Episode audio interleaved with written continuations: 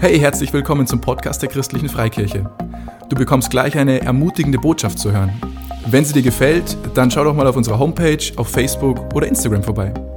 Wir würden uns riesig freuen, dich auch mal in unseren Standorten zu treffen und dort persönlich kennenzulernen. Wann und wo unsere Gottesdienste stattfinden, findest du unter www.glaube-lebt.de. Egal wo du gerade bist, wir hoffen, diese Botschaft spricht zu dir und bringt dich einen großen Schritt weiter. In diesem Sinne, viel Spaß beim Zuhören.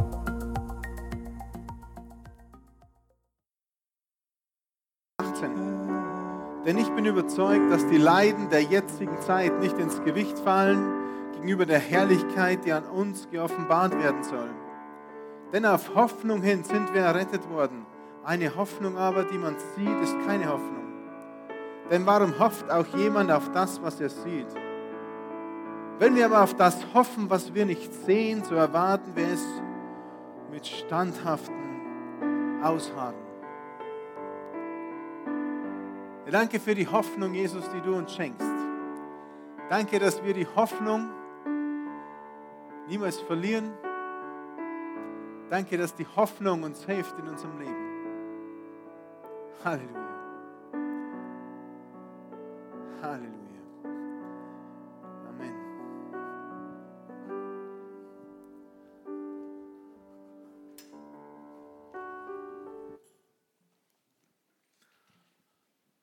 Römer 8, Vers 18. Vielleicht haben wir es nochmal her. Und wir lesen es nochmal gemeinsam. Vielleicht liest es du in deiner eigenen Bibel, in deiner eigenen Smartphone-Übersetzung oder nimmst dir von hinten unsere Bibel. Römer 8, Vers 18, da steht, denn ich bin überzeugt, dass die Leiden der jetzigen Zeit nicht ins Gewicht fallen gegenüber der Herrlichkeit, die an uns geoffenbart werden soll. Hey, Corona rückt wieder näher, oder? Die zweite Welle, die prognostiziert worden ist, die kommt wieder. Die Leiden der Welt rücken wieder irgendwie nah an uns ran. Wenn wir auf unsere Landkreise schauen und diese Ampel, jetzt ist diese Woche neu entschieden worden, die Ampelfarben reichen schon nicht mehr aus. Jetzt machen wir nochmal eine neue Ampelfarbe. Statt Rot gibt es jetzt noch Dunkelrot für alle, die über 100 sind. Über 100 Neuinfizierte im Schnitt auf 100.000 in den letzten sieben Tagen. Und Landkreis Traunstein wird es bald reißen. Mühldorf hat schon gerissen. Es rückt wieder näher. Und ich lese gerade den Römerbrief und ich habe diese Bibelstellen gelesen und gesagt, okay, die Leiden der jetzigen Zeit, die fallen nicht ins Gewicht gegenüber der Herrlichkeit, die uns mehr erwartet. Hey, auch wenn wir meinen, wir sind beschränkt, auch wenn wir meinen, wir sind in unseren Grundrechten eingeschränkt und alles ist furchtbar, wir müssen jetzt aufstehen, wir müssen dagegen kämpfen, gegen diese schlimme Regierung, die da irgendwelche schlimmen Vorschriften macht. Es ist alles gar nicht so schlimm. Ich glaube, es gibt Menschen auf, dieser, auf diesem Planeten, denen geht es noch viel, viel schlimmer. Da ist Corona so ein kleines, nur so ein kleiner Baustein. Wenn wir, ich habe mit Pastor Robeck geredet, der hat äh, auch äh, Pastoren und Bischöfe in Afrika, wo einfach äh, Kontakte hat, gesagt, hey Corona, das ist, wir haben Ebola, wir haben das, wir haben Malaria, wir haben alles Mögliche. Da ist Corona nur eins von vielen, die wir haben. Und bei uns, uns geht es eigentlich ganz gut. Aber egal welche Leiden wir haben, egal welche, ich sage jetzt mal, Einschränkungen wir erleben müssen, ist es gar nichts, gar nichts gegenüber das, was uns erwartet wird in der Herrlichkeit Gottes. Das hat mir nochmal reingebracht. Wir sind ja in der, in der äh, Predigtserie Jesus ist und wir haben schon so viele Sachen, so viele gute Sachen gehört. Wir, haben, wir wissen, wenn wir jemanden kennenlernen möchten, sollen wir mit ihm Zeit verbringen, sollen wir ihn, mit ihm äh, einfach äh, coole Sachen erleben, wir sollen von ihm was lernen, was lesen. So lernen wir Menschen kennen, so lernen wir Jesus kennen. Und ich möchte dich nur ermuntern, wenn du Jesus noch besser kennenlernen möchtest, hey, hör dir die Predigten an, auch von den anderen Standorten. Das ist auf der andere, andere Sichtweise nochmal, ein anderer Predigtitel. Wir haben, Jesus ist ein Beter, Jesus ist ein Heiler, Jesus ist ein Wegbereiter, Jesus ist treu. Und, und, und, und, und. Es ist ein so ein großes Sammelsurium, was Jesus wirklich ist. Und wir könnten das wahrscheinlich nur drei Jahre predigen. Jesus ist. Vielleicht machen wir das auch. Vielleicht sagt Gott, wir, wir predigen drei Jahre, Jesus ist. Heute geht's. Jesus ist Hoffnungsträger. Amen. Was meine ich damit? Was ist denn ein Hoffnungsträger? Was ist für dich ein Hoffnungsträger? Der wurde ich befreit. Cool. Ein Hoffnungsträger ist jemand, also jetzt meine Meinung, der die Lösung hat. Weil ich irgendwie aus meiner eigenen Kraft gar nicht mehr weiter weiß und ich, ich kann es irgendwie nicht lösen. Und jetzt kommt jemand Neues, boah, der ist der Hoffnungsträger. Und ich kann das ein Beispiel machen. Jetzt bin ich natürlich Fußballtrainer, dieses Jahr nicht oder gewesen, und Spieler Fußball. Deutsche Nationalmannschaft. Die Jungen, die Hoffnungsträger. Wir haben einen Weltmeistertitel gewonnen, ja, ist cool. Aber jetzt müssen die Jungen dran, die neuen Hoffnungsträger. Serge Gnabry, Leroy Sané, FC Bayern, äh, Alfonso Davis, diese ganzen Jungen, die sind die Hoffnungsträger. Warum? Weil es die Alten anscheinend nicht mehr können. Oder weil die Alten das nicht mehr so erreichen können. Ein Hoffnungsträger ist für mich jemand, der schafft Erlösung dort, wo ich keine mehr sehe. Und vielleicht ist der sogar in der Position, in der ich gar nicht bin. Wir Deutschen sind ja so ein Fußballvolk, gell? wir wissen ja alle, wie die Nationalmannschaft aufgestellt werden muss und wir sind ja Weltmeister, nicht die Fußballer sind Weltmeister geworden und ähm, für ein ganzes Land können Fußballer Hoffnungsträger sein. Ja, die sind in einer Position, ich kann gar nicht spuren, ich bin nicht auf dem Platz. Die sind in einer Position, wo sie unsere Hoffnung tragen. Und so ist es vielleicht einem Glauben, so, ist, so sehe ich das Jesus. Jesus ist in einer Position gewesen als Hoffnungsträger, da war ich gar nicht weil er der Sohn Gottes war, ist er in einer Position gewesen, wo ich gar nicht sein kann. Er hat eine Lösung für das, was ich selber nicht erreichen kann.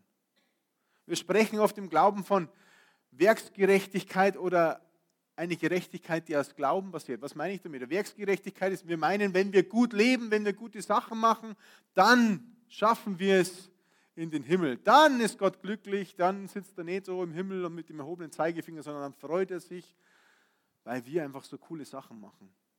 Nein, wir haben die Gerechtigkeit in der Bibel, die wir durch Glauben haben. Aus Gnade, durch Glauben. Wir müssen gar nichts hinzufügen. Und das, allein das, wir schaffen es nicht. Jesus hat das geschafft.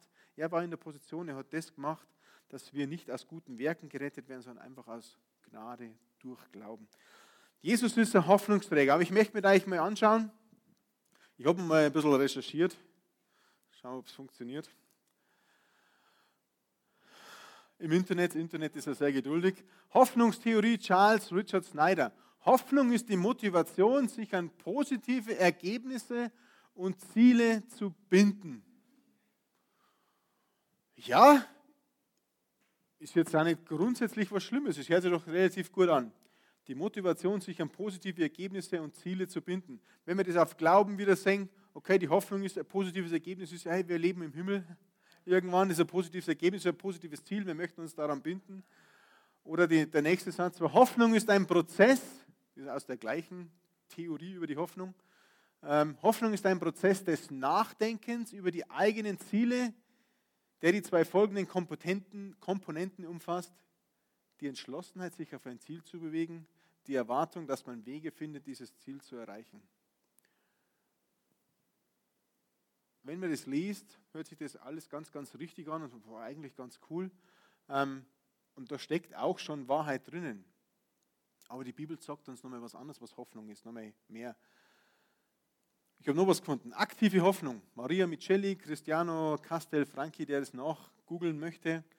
Aktive Hoffnung schützt vor Motivationseinbußen, indem man sich emotional von negativen Erwartungen distanziert Sie begünstigt die Bereitschaft, nach Informationen Ausschau zu halten, die für das erhoffte Ereignis relevant sind, auch wenn die üblichen Wege versperrt sind. Also, für alle Nichtstudierten unter uns, das ist schon ein sehr hochtrabender Satz, aber was, was lese ich einfach raus? Hoffnung schützt mich vor negativen oder ich kann mich emotional von negativen Erwartungen distanzieren. Das ist nicht schlecht, das ist eine coole Aussage. Sie begünstigt die Bereitschaft, nach Informationen Ausschau zu halten, die für das erhoffte Ereignis relevant sind. Hoffnung sollte uns auch helfen, mit was füllen wir uns, welche Informationen sollen uns beeinflussen,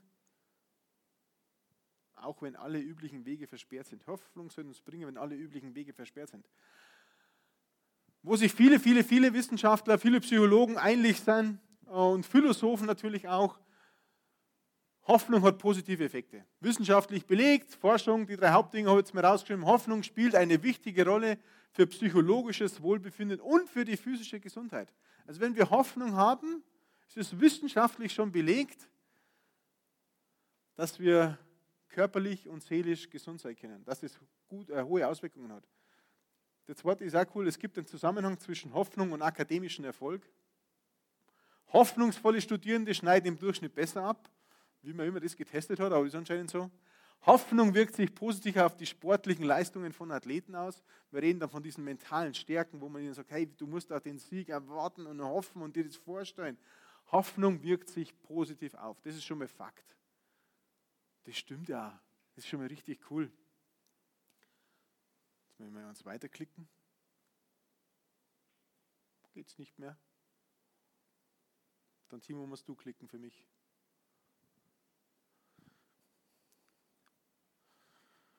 Sonst lese ich es da vor. Also, Hoffnung. Wir haben in Römer 8, Vers 18 gelesen, und da geht es zwar um Hoffnung. Da stehen im Griechischen folgende Wörter. Das eine ist Hoffnung. Oh, jetzt hat. Ich lese einfach da und du kannst das hinten wieder her, weil ich wahrscheinlich jetzt ganz oft geklickt habe. Es ist da. Hoffnung ist griechisch, altgriechisch. Elpis, das griechische Wort Elpis heißt neutral einfach so wie Erwartung. Erwarten, wir erwarten etwas Zukünftiges. Hoffnung hat immer was damit zu tun, was in der Zukunft passieren wird, soll. Das ist Hoffnung. Und im zweiten, es ist eigentlich das Hauptwort, ist Hoffnung und dann ist das äh, Tunwort für uns brutal Studierenden, für mich. Das Verb auch drin, es ist El Piso. Jetzt geht es wieder, jetzt können wir wieder selber schalten. Ähm, das ist quasi, wir erwarten, nicht nur Erwartung, sondern wir erwarten. Und jetzt im biblischen Kontext, wo sich die Theologen alle einig sind, ist einfach ein völlig vertrauendes Erwarten. Wir hoffen, und jetzt ist es, es ist schwierig, bei uns im deutschen Sprachgebrauch ist Hoffen eher mit ein bisschen Zweifel, mit ein bisschen, ja, was soll ich sagen, nicht ein vertrauendes, erweckendes Erwarten, also ein völlig vertrauendes Erwarten. Ich hoffe, dass das und das passiert. Ich hoffe es, aber ich hoffe es ja nur. Es ist irgendwie negativ belegt, oder? Hoffen aber im biblischen Kontext, was da drin steht, ist eigentlich ein völlig vertrauendes Erwarten. Ich hoffe, dass die Kinder zu Hause ihre Zimmer aufräumen. ich, hoffe, dass ich in der Schulaufgabe keine fünf habe. Ähm, ich hoffe, dass ich in meiner Arbeitsstelle in der neuen glücklich werde. Ich hoffe, dass ich gesund werde. Das ist negativ belegt bei uns. Aber die Bibel, in der Bibel ist Hoffen nicht negativ belegt. In der Bibel ist es ein völlig vertrauendes Erwarten. Ich erwarte, dass ich in der Schulaufgabe eine 2 habe. Kann gar nicht anders sein. Ich habe gelernt, mir ist gegangen, das wird ein 2. Ich erwarte, dass ich in meiner neuen Arbeitsstelle Erfolg haben werde, dass mich meine Kollegen mögen. Das erwarte ich einfach. Ich bin nett, sie sind nett, ich bin nicht so richtig doof, ich kann das die Aufgabe, ich erwarte das. Ich erwarte, dass ich gesund werde. Dass ich diese Krankheit nimmer mit mir mittragen muss. Es ist was ganz was anderes. Wenn wir in der Bibel an ganz vielen Stellen diese Wörter lesen, wo Hoffnung drinsteht, wo Hoffen drinsteht, dann sagt uns Gott, hey, vertrau drauf, völliges Vertrauen, da, da gibt es kein Links, kein Rechts, ich erwarte, dass das passiert. Jetzt nehme ich ein Beispiel aus, aus dem Kontext, wo ich, wo ich wieder in der Geschäftswelt bin. Wenn der Chef die Aufgaben ganz klar festlegt, was der Mitarbeiter machen soll, so spricht er auf, was erwarte ich von dieser Stelle? Was erwarte ich von dir als Mitarbeiter? Was erwarte ich, was soll für Ergebnis rauskommen? Er, der sagt nicht, ich hoffe, du kannst das, ich hoffe, du machst das und dann schauen wir mal, und, oh, sondern ich erwarte das. Und er hat das Vertrauen, dass es erledigt wird. Weil wenn das nicht funktioniert, wenn ich als Chef irgendwas erwarte und ich sage das denen und es funktioniert nicht, dann hat man die längste Zeit meistens einen Arbeitsplatz gehabt. Die haben auch Vertrauen, die erwarten das. Wir müssen aufpassen, wie wir mit unseren Wörtern reden und was für, wie gesagt, in was für einem Kontext wir das sagen. Gehen wir nochmal rein, was Gott wirklich einfach nochmal zum, zur Hoffnung und auch dann zu Glauben sagt, weil das hängt oft zusammen. Hebräer 11, Vers 1. Es ist aber der Glaube eine feste Zuversicht auf das, was man hofft. Eine Überzeugung von Tatsachen, die man nicht sieht. Lesen wir es nochmal. Es ist aber der Glaube eine feste Zuversicht auf das, was man hofft, auf das, was man völlig vertrauend erwartet. Das ist der Glaube. Glaube ist das, was man mit völligem Vertrauen erwartet. Ich erwarte mit völligem Vertrauen, dass ich in den Himmel komme, dass ich mit Jesus sei wer, bei Gott sei wer, dass ich ewig leben darf. Ich erwarte, dass Gott mein Arzt und Heiler ist, dass ich gesund, dass ich keine Krankheit tragen muss, sondern dass er mein Arzt und Heiler ist. Ich vertraue völlig und ich erwarte es. Eine Überzeugung von Tatsachen, die man nicht sieht. Jetzt habe ich ein Beispiel. Ich brauche ich mache eine ganz krasse Aussage, ich habe es auch nur gelesen, aber ich finde das echt richtig gut. Glauben basiert auf Fakten und Tatsachen. Unglauben auf Theorien. Ich brauche mal drei große Leute. Oder zwei. Zwei gelangen auch schon. Wolfgang ist groß. Andi, du warst auch noch groß. Kommt zu mir zwei nach vorne. Dann brauche ich einen kleinen Aaron. So, du, ihr steht euch mal daher. Wolfgang, du kommst so, du schaust mir darüber. Ich schaue darüber, okay. Der Andi. Du schaust da, du stehst mal neben den Wolfgang. Für den Podcast natürlich mit Abstand. Ja. Nur für den Podcast. So.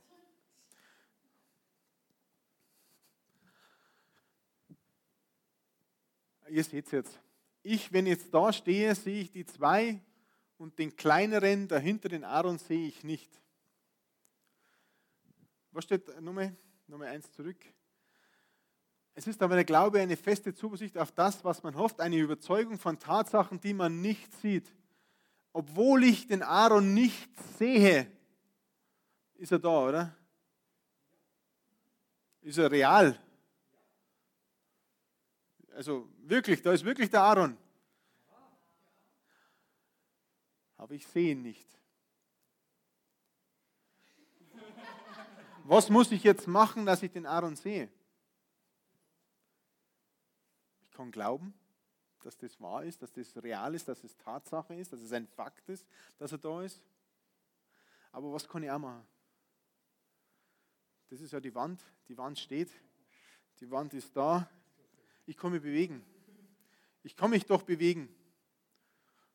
Wenn ich meinen Blickwinkel verändere, dann, ah, da hinten ist ja wirklich was, dann ist es real. Wie es im echten Leben ist, muss ich mich bewegen, um Dinge zu erkennen, rein, rein äh, ich sage jetzt mal, mit meinen Augen, aber im Geistlichen ist es auch so. Wir glauben auf Fakten hin, auf Realitäten, auf Tatsachen hin, die es wirklich gibt, obwohl wir sie nicht sehen. Aber genauso muss ich im Geistlichen auch Bewegung haben. Ich muss mich weiter bewegen. Ich gehe mit Gott weiter. Und irgendwann werden die Dinge Realität für mich. Irgendwann sehe ich den Aaron. Irgendwann sehe ich hinter die Mauer und sehe meine Heilung. Dann wird die zur Realität. Irgendwann sehe ich das, erlebe ich Dinge mit Jesus und dann glaube ich nicht nur, dass das alles wahr ist, was in der Bibel steht, sondern ich erlebe Dinge real mit Jesus, das kann mir niemand mehr nehmen. Aber ich muss mich geistlich bewegen. Wenn ich immer nur da stehen bleibe, wird es schwierig. Vielen Dank für die Mauer. Vielen Dank, Aaron. Applaus für die Mauer. Auf dieser Seite brauchen wir eine feste Zuversicht, ein völlig vertrauendes Erwarten. Das, was da auf der Seite ist, was wir im Natürlichen noch gar nicht sehen können, dass wir das einfach glauben, dass wir das haben das ist trotzdem Realität, es ist trotzdem da. Es ist einfach. ja, jetzt funktioniert es. Sehr gut. Also ich muss mich bewegen, um das, was ich glaube, auch im Natürlichen dann, dass es auch sichtbar wird. Ich glaube an die Heilung, obwohl ich sie noch nicht sehe. Das ist so. Ich glaube daran, weil es einfach Gott sagt, wir hoffen darauf. Ein völlig vertrauendes Erwarten. Ich erwarte, dass ich gesund werde. Auch wenn sich das in meinem Körper noch nicht zeigt, aber ich gehe die Schritte, ich bewege mich geistlich. Glaube ist ohne Handlungen tot. Irgendwie so steht es in der Bibel. Hat das schon jemand gehört? Glaube ist nicht einfach nur ein Wunschkonzert, dass wir stehen bleiben und sagen, Gott, jetzt brauche ich das, Gott, jetzt brauche ich das, Gott, jetzt schenkt mir das und Gott gibt mir das. Sondern Gott erwartet von uns, dass wir Glaube aktiv leben, dass wir uns bewegen, dass wir mit ihm in Bewegung sind, dass wir darauf zugehen, dass wir es ergreifen. Wir ergreifen das noch nicht Sichtbare und holen es dann in die Realität. Aber da müssen wir uns bewegen. Amen. Die nächste Bibelstelle. Also das ist ganz, ganz wichtig. Glauben basiert auf Fakten und Tatsachen, Unglauben auf Theorien. Es ist Fakt, was in der Bibel steht. Es ist eine Tatsache. Das, was wir in der Bibel lesen, sind Tatsachenberichte. Das ist nicht irgendein Märchenbuch, wo irgendwann sich mal hingesetzt hat und irgendwas zusammengeschrieben hat, sondern es war einfach Tatsachenbericht, Augenzeugenberichte, die das gesehen haben, die erlebt haben, wie Jesus, äh, wie Jesus unterwegs war, wie Jesus geheilt hat, wie Jesus vom Toten auferstanden ist. Alles, das sind Tatsachenberichte, Fakten. Diese Fakten sind jetzt angegriffen. Die möchten es mit allen möglichen Theorien widerlegen. Aber irgendwie schaffen sie es nicht. Weil es Tatsachenberichte sind, weil es die Wahrheit ist. Das ist ganz wichtig. Du hast die Wahrheit in deiner Hand, wenn du die Bibel in der Hand hast. und darauf basiert unser Glaube. Epheser 2, Vers 12 und 13. Ihr habt damals ohne Christus gelebt und wart ausgeschlossen von Israel, dem Volk Gottes. Darum galten für euch die Zusagen nicht, die Gott seinem Volk gab, als er seine Bündnisse mit ihnen schloss. Ohne jede Hoffnung und ohne Gott habt ihr in dieser Welt gelebt. Es gibt den Spruch, oder? Hoffnung stirbt zuletzt lauter so coole Sprüche, die wir alle haben. Ähm, Menschen leben ohne Hoffnung. Ich habe die Hoffnung verloren, dass ich gesund wäre. Ich habe die Hoffnung verloren, dass sich das jemals noch verbessert mit der Situation zwischen mir und meinen Kindern, weil da mal was vorgefallen ist. Ich habe die Hoffnung verloren, dass ich mal eine andere, bessere Arbeitsstelle kriege. Ich habe die Hoffnung verloren, dass ich jemals da aus diesem, wo auch immer ich bin, eingesperrt bin, dass ich da noch mal rauskomme. Ich habe die Hoffnung verloren, dass ich aus der Sucht rauskomme. Ich habe die Hoffnung verloren, dass ich Freunde finde. Ich habe die Hoffnung verloren, dass ich einen Mann, eine Frau finde. Hey, ja, hat es auch früher schon gegeben. Ihr habt damals, ohne, ich habe es mir unterstrichen, ohne Christus gelebt. Was heißt das? Wenn wir ohne Christus leben, leben wir ohne jede Hoffnung, ohne Gott. Jede Situation in deinem Leben in jede Situation in deinem Leben kann neue Hoffnung reinkommen, wenn du mit Jesus gehst. Jesus ist es, der der Hoffnungsträger ist. Jesus bringt die Hoffnung in die Situation rein. Nicht die Menschen um dich herum, nicht die Situation um dich herum. Und das möchte ich ganz ehrlich sagen, egal wie die Situation ausschaut, egal wie der Ehegrund ist, man sagt, ich habe die Hoffnung verloren für meinen Ehemann, ich habe die Hoffnung verloren für meine Ehefrau, ich habe die Hoffnung verloren für die Ehe, ich habe die Hoffnung verloren Du kannst die Hoffnung gar nicht verlieren, weil wenn du Jesus hast, du die Hoffnung hast. Er ist es, der Hoffnung bringt in jeder Situation. Amen. Die Hoffnung für deine Situation hat nur Jesus. Weil wenn wir ohne Jesus sind, steht da ganz einfach, sind wir ohne jede Hoffnung. Und jede Hoffnung ist jede Hoffnung, Mann. Wir meinen, wir müssen es menschlich mit unserer menschlichen Hoffnung machen. Nein, wir brauchen Jesus. Jesus ist der Hoffnungsträger. Epheser 2, Vers 13, da geht es weiter. Doch das ist vorbei. Sag mal, es ist vorbei. Es ist vorbei. Jetzt gehört ihr zu Jesus Christus, der am Kreuz sein Blut für euch vergossen hat. Ihr seid Gott jetzt nahe, obwohl ihr vorher so weit von ihm entfernt lebtet. Es ist vorbei. Was ist vorbei? Die Hoffnungslosigkeit ist vorbei. Und ich glaube, dass wir viele Menschen begegnen jetzt, die wo wieder irgendwie, oh, sie verlieren langsam die Hoffnung, dass wir jemals die Masken wieder ablegen dürfen. Sie verlieren die Hoffnung, dass wir uns jemals wieder coole Familienfeiern mit 30 Leuten machen dürfen. Sie verlieren die Hoffnung, dass wir jemals wieder so frei leben können, weil der Staat uns so reglementiert. Es gibt so viel Hoffnungslosigkeit, so viel Angst und Sorge. Auch. Hey, aber Gott sagt ganz klar, es ist vorbei. Es ist vorbei. Und was steht da für Wort? Jetzt. Jetzt gehört ihr zu Jesus Christus. Nicht morgen, nicht in 40 Jahren, Nicht, wenn wir im Himmel sind. Jetzt gehören wir zu Jesus Christus, der am Kreuz sein Blut für euch vergossen hat. Ihr seid Gott jetzt nahe. Jetzt. Sag mal jetzt. jetzt. Wann ist jetzt? jetzt? Gute Antwort.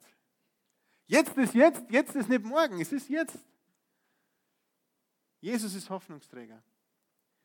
Jesus ist der Hoffnungsträger für die jetzige Zeit. 1. Thessaloniker 4,13. Ich hoffe, ihr könnt mir heute folgen, ich habe ein paar Bibelstellen dabei. Aber die Bibel ist cool, weil es ist die Wahrheit. Es sind Tatsachen, es ist Fakt. Ich will euch aber, Brüder, nicht in Unwissenheit lassen, Paulus schreibt da, über die Entschlafenen, damit ihr nicht traurig seid wie die anderen, die keine Hoffnung haben. Wenn wir Menschen kennen, die keine Hoffnung haben, hey, die sind traurig, Depressionen, alles Mögliche. Da geht es jetzt um die Entschlafenen. Es gibt Menschen, die machen sich Sorgen für die, die wo schon gestorben sind. Oh, wie wird es denen gehen und hin und her. Die sind dann traurig, oh, der war nicht so gut und ob der in den Himmel kommt oder irgendwie so. Hey, Menschen ohne Hoffnung sind traurig. Aber es ist vorbei. Es ist vorbei. Die nächste Bibelstelle. Jesus ist, also immer wieder, Jesus ist Hoffnungsträger. Gell? 1. Timotheus 1, Vers 1. Wir schaffen es heute noch. Eins zurück. Paulus, Apostel Jesu Christi. Nach dem Befehl Gottes, unseres Retters und des Herrn Jesus Christus, der unsere Hoffnung ist. Ich habe jetzt immer gesagt, Jesus ist Hoffnungsträger. Jesus hat die Hoffnung gebracht, er hat sie getragen. Stell dir vor, wie mit dem Rucksack, hey, ich habe ein Backel Hoffnung dabei gehabt und er hat es gebracht für jeden Menschen, die ohne Hoffnung gelebt haben. Hat die Jesus die Hoffnung gebracht. Die Hoffnung auf Erlösung, die Hoffnung auf Rettung, die Hoffnung darauf, dass meine Fehler mich nicht disqualifizieren, zu Gott zu gehen. Dass meine Fehler nicht irgendwo eine Barriere zwischen mir und Gott sind, dass ich nicht bei Gott sein kann. Diese Hoffnung hat Jesus getragen und gebracht. Aber noch ein coolerer Satz ist, Jesus Christus selbst ist die Hoffnung. Er ist die Hoffnung für dich, für mich, für dein, für mein Leben, für die Situation, wo du gerade sagst, hey, da habe ich keine Hoffnung mehr. Glaube basiert auf Fakten und Tatsachen. Unglauben auf Theorien. Lass dir diese Hoffnung, die Jesus schon gebracht hat, für jetzt gar von niemand mehr nehmen. Und ich habe einen kurzen Videoclip dabei, den schauen wir uns mal gemeinsam an und dann geht es weiter. Jetzt haben Sie extra die weite Reise hier rausgemacht. Aber wenn mich jemand anruft und das bemerkenswerteste Ereignis der Menschheitsgeschichte diskutieren will, dann geht das wohl besser von Angesicht zu Angesicht. Da sind wir doch sicherlich einer Meinung, nicht wahr? Ja, das stimmt. Ich, ich danke Ihnen für Ihre Zeit. Also, ich habe folgende Hauptthese. Der Grund, weshalb die Augenzeugen Jesus nach Golgatha sehen konnten, ist, weil er am Kreuz nicht gestorben ist. Und wenn er nicht gestorben ist, dann gibt es auch keine Auferstehung. Richtig, ne? also entweder schafft es Jesus allein oder jemand anderes holt ihn vom Kreuz. Oder er täuscht er seinen Tod vor, darauf kommt es nicht an. Es stellt jeden Aspekt der Auferstehung in Frage. Richtig, die Ohnmachttheorie. Ja, er wurde bewusstlos, starb aber nicht. Es gibt eine lange Reihe von Skeptikern mit dieser Ansicht schon vor ihm. Einschließlich einer Milliarde Muslime auf der Welt, die auch nicht glauben, dass Jesus am Kreuz starb. So steht es im Koran. Bei allem Respekt vor dem Islam. Aber der Koran wurde 600 Jahre nach Christus geschrieben. Wissen Sie, ich mag historische Quellen, die ein bisschen aktueller Ich verstehe, sind. aber, aber Sie räumen ein, dass es möglich ist. Hm. Mr. Strobel, ich bin Mediziner und Wissenschaftler. Ich habe in meinem Leben viele denkwürdige Dinge gesehen. Aber diese Ohnmachttheorie mit Verlaub ist Quatsch. Quatsch. Das, ist das Ihre medizinische Meinung? Ist es tatsächlich. Ähm, die Ohnmachttheoretiker vergessen immer, dass Jesus vor der Kreuzigung sehr hart ausgepeitscht worden ist. Wissen Sie, was bei einer römischen Auspeitschung passiert? Äh, ja, die Person wird geschlagen mit einer Peitsche. Hm, Nein, nein, nein, nicht geschlagen. Wild gequält und gegeißelt. Sehen Sie, der Ochsenziemer ist mit Metallbällen und Knochenstücken besetzt. Das Fleisch auf Jesus Rücken war geschreddert. Die Muskeln und die Nerven, die Blutgefäße lagen offen. Jesus geriet nur durch das Auspeitschen allein in eine kritische Situation. Er hatte massiven Blutverlust, weswegen er auch unter dem Gewicht des Kreuzes kollabierte, das er selbst tragen musste. Ja, okay, aber ist es möglich, dass Jesus die Kreuzigung überlebt hat? Ja, ja, man könnte es überleben. Bis jetzt ist es ein Kinderspiel verglichen mit dem, was da noch kommt. Ein langsamer, qualvoller Tod durch Ersticken. Kommen Sie. Hier, die schweren Verletzungen auf Jesus Brust ließen seine Lungen kollabieren. Um ausatmen zu können, musste er mit seinen festgenagelten Händen und Füßen seinen Brustkorb hochschieben, wobei sein offenes Fleisch im Rücken an das Holz des Kreuzes schabte. Dann sackte er zurück und versuchte, noch einen Atemzug zu nehmen. Und das, das musste er immer wieder und immer wieder und immer wieder und immer wieder tun. Und dann war er so erschöpft, dass er es nicht mehr tun konnte. Ja, und ganz unausweichlich stirbt er äh, in der Theorie, aber wir erinnern uns, diese Soldaten, das sind keine Ärzte. Also vielleicht, äh, vielleicht nahmen sie ihn vom Kreuz ab und dachten, er wäre tot und er war es nicht. Natürlich waren das keine Ärzte, das waren Berufsmörder und die waren alle sehr gut in ihrem Job. Das wussten sie auch. Wenn ein Gefangener geflohen war, dann, dann wurden sie selbst hingerichtet. Mr. Strobel, die Kreuzigung Jesu ist eins der bestbezeugten Ereignisse der Antike. Und wenn Sie wollen, kriegt die Ohnmachttheorie ihren Rest eindeutig damit. Als die Soldaten ihre Speere zwischen Jesus Rippen stießen, wissen Sie, was austrat? Blut und Wasser. Das ist, wie wir heute wissen, eine perikardiale Flüssigkeit, erzeugt durch Ersticken. Das ist nichts, was man vortäuschen kann. Um Ihre Frage zu beantworten, ja, es ist meine medizinische Überzeugung, dass Jesus am Kreuz gestorben ist. Moment bitte. Ja, aber ich, ich, ich habe ein Problem mit den meisten Experten, mit denen ich gesprochen habe. Was für ein Problem? Es ist, dass die meisten von ihnen nicht unparteiisch sind. Und wenn ich raten darf, würde ich sagen, sie sind es auch nicht. Da könnten Sie recht haben, Sir. Tja, trotzdem weiß ich, dass die meisten Unparteiischen, die diese Reise unternehmen, selten so bleiben. Wie auch immer. Ich empfehle Ihnen die allerunparteiischste Quelle, die ich kenne. Würden Sie dem Journal der amerikanischen Ärztegesellschaft trauen? Hm? Natürlich. Es ist das führende Wissenschaftsjournal, das muss ich zugeben. Zum physischen Tod Jesu. Das Gewicht, der medizinischen und historischen Beweise induziert deutlich, dass Jesus schon tot war, ehe er die Stiche in die Seite erhielt. Interpretationen, die auf der Annahme beruhen, Jesus sei nicht am Kreuz gestorben, entbehren aller Grundlage nach medizinischen Kenntnissen. Doktor, ich sage Ihnen, Sie, Sie haben mir nicht eröffnet, was ich hören wollte.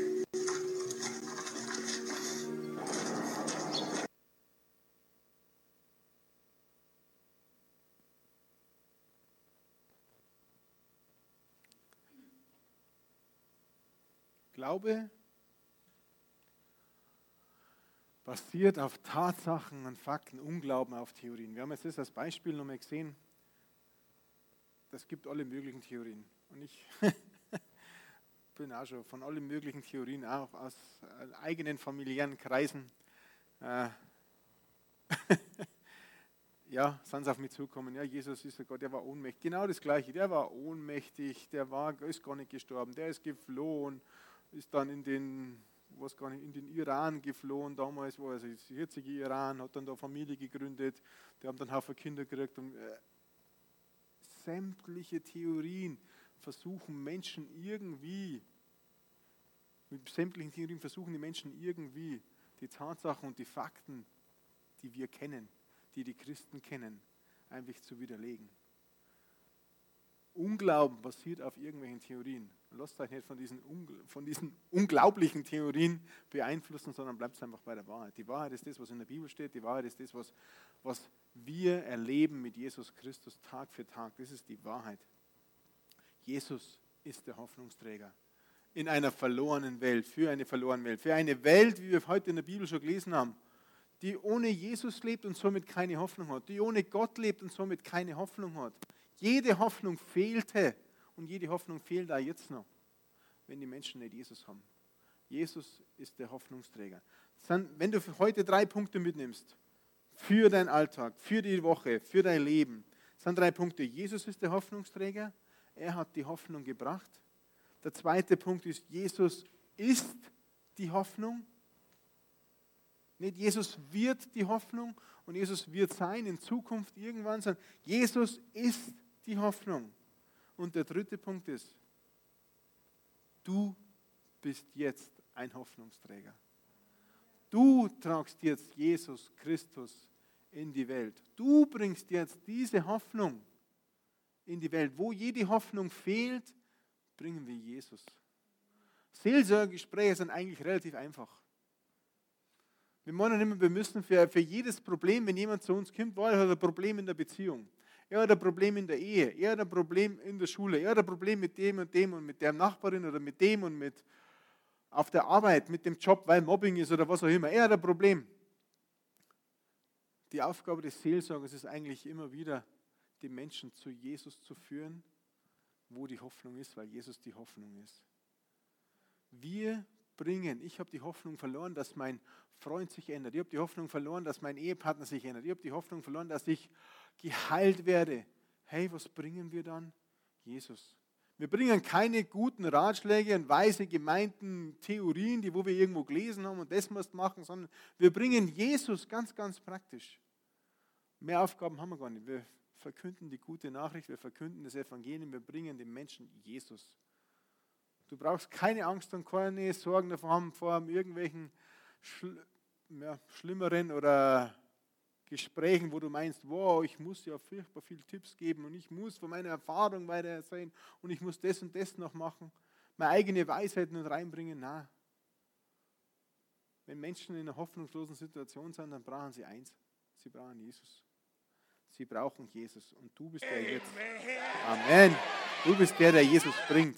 Vielleicht kommt das Lobpreisteam nach vorne. Wir sind jetzt oder wir sind Salz der Erde. Wir sind das Licht der Welt. Jesus Christus hat gesagt, geht hin, verkündet, macht die Menschen zu Jüngern, tauft sie auf den Namen des Herrn, verkündet das Evangelium, verkündet die Gebote, sagt ihnen, sie sollen dies, das halten, was ich ihnen gesagt habe. Hey, wir bringen ihnen einfach Jesus, wir bringen ihnen den Hoffnungsträger für ihre Situation. Keine, nicht, wir stehen mehr auf der Seite von der Mauer, sondern wir, wir, wir zeigen ihnen, dass es, obwohl wir es noch nicht sehen, obwohl sie Jesus jetzt physisch gerade nicht sehen können, sagen, hey, das ist aber die Lösung. Obwohl du Jesus jetzt noch nicht sechst auf dieser Seite der Mauer, wir, wir bringen dir Jesus, weil der hilft dir. Gib deine Hoffnung weiter. Erzähl, wie dir Jesus Hoffnung geschenkt hat. Das ist jetzt noch ganz, ganz wichtig. Wir alle, die Jesus Christus kennen, oder wenn du Jesus Christus kennst, hast du schon Erfahrungen mit ihm gemacht. Er hat dir schon in Situationen geholfen, wo du keine Hoffnung gehabt hast. Also mir war das so. Bei euch auch? Den einen oder anderen? Und genau diese Situationen, genau wo du schon Hoffnung erlebt hast, das sind genau die richtigen Situationen, mit denen du den Menschen erzählen kannst und ihnen zeigen kannst, wo sie Hoffnung finden dein persönliches Erlebnis, dein persönliches Zeugnis, deine persönliche Situation, wo du Hoffnung erlebt hast, kann zum Hoffnungsträger werden für deinen Nachbarn, für deine Freundin, für deinen Arbeitskollegen, für die Menschen auf der Straße. Wenn du schon kalt worden bist, hey, dann bring die Hoffnung der Heilung weiter. Wenn deine Ehe gerettet worden ist, dann bring die Hoffnung, dass die Ehen gerettet werden können, weiter. Wenn du finanziell versorgt worden bist auf übernatürliche Art und Weise, hey, bring diese Hoffnung weiter für jemanden, der in finanzieller Not ist. Das ist nicht umsonst, wie Gott dich in deiner Hoffnungslosigkeit gerettet hat, sondern das ist so, soll zu einem Zeugnis werden für so viele andere Menschen. Da muss man nicht 100 Jahre Christ sein, eine 50 Jahre, eine 10, eine 15 Tage, sondern wenn du das erlebt hast, dann gib es weiter wir sind jetzt die Hoffnungsträger. Und wir brauchen Hoffnungsträger. Schau mal rum, schau mal rum, wie es draußen zugeht. Wir brauchen Hoffnungsträger. Wir sind diese Hoffnungsträger. Und so wie jetzt die Kerzen auf diesen ganzen Tischen stehen, auch wenn ihr euch jetzt gar nicht persönlich alle seht, aber so könnt ihr leuchten, egal wo ihr seid. In Burghausen, in Österreich, in Kastorf, in Garching, in Engelsberg, in Halling, in Altetting, Neuetting, egal wo du wohnst. Du bist das Licht. Bist jetzt der Hoffnungsträger. Halleluja. Lass uns zum Abschluss beten. Vielleicht lass uns aufstehen gemeinsam.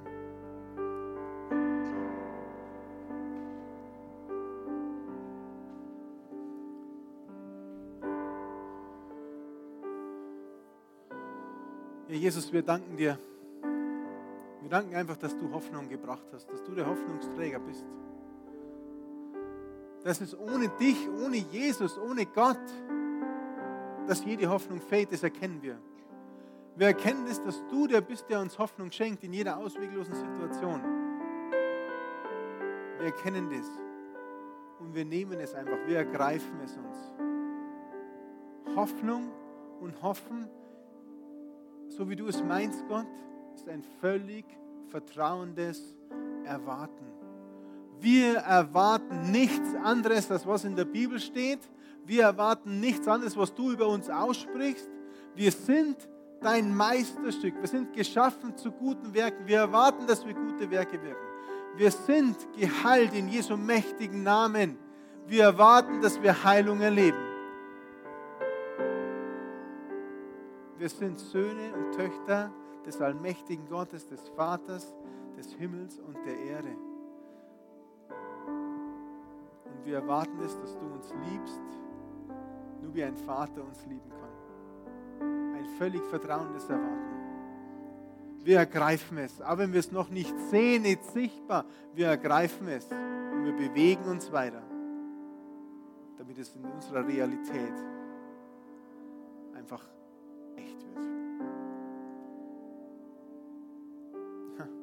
Vater, ich bitte jetzt für jeden Einzelnen, der heute da ist, für jede einzelne Familie, die vertreten ist, für jeden Einzelnen, der den Podcast anhört, der auf www.wohnzimmer.church sich das ansieht. Ich bete für jeden Einzelnen, dass er neue Hoffnung schöpft durch dich, Jesus Christus.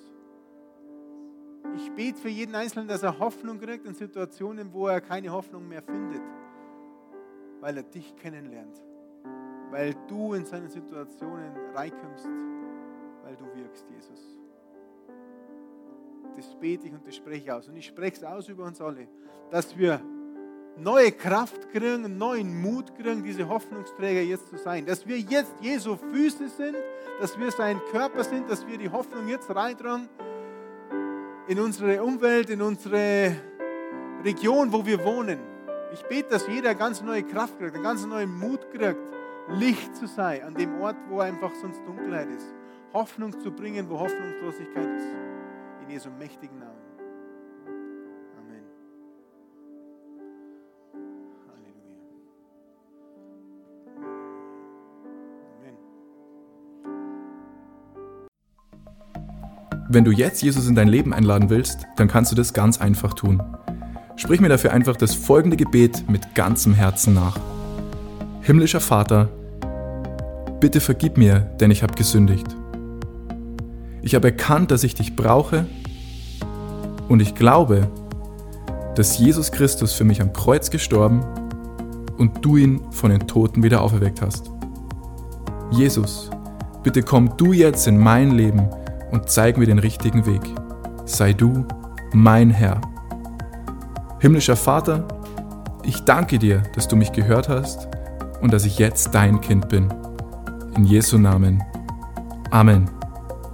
Wenn du noch mehr über Jesus wissen willst oder einfach deine Geschichte mit uns teilen möchtest, schreib uns auf Facebook oder per Mail an office@glaube-lebt.de. Du bist begeistert von der christlichen Freikirche und möchtest diese Arbeit unterstützen? Auf unserer Homepage findest du alle weiteren Details dazu. Hey, wir freuen uns schon von dir zu hören. Bis zum nächsten Mal.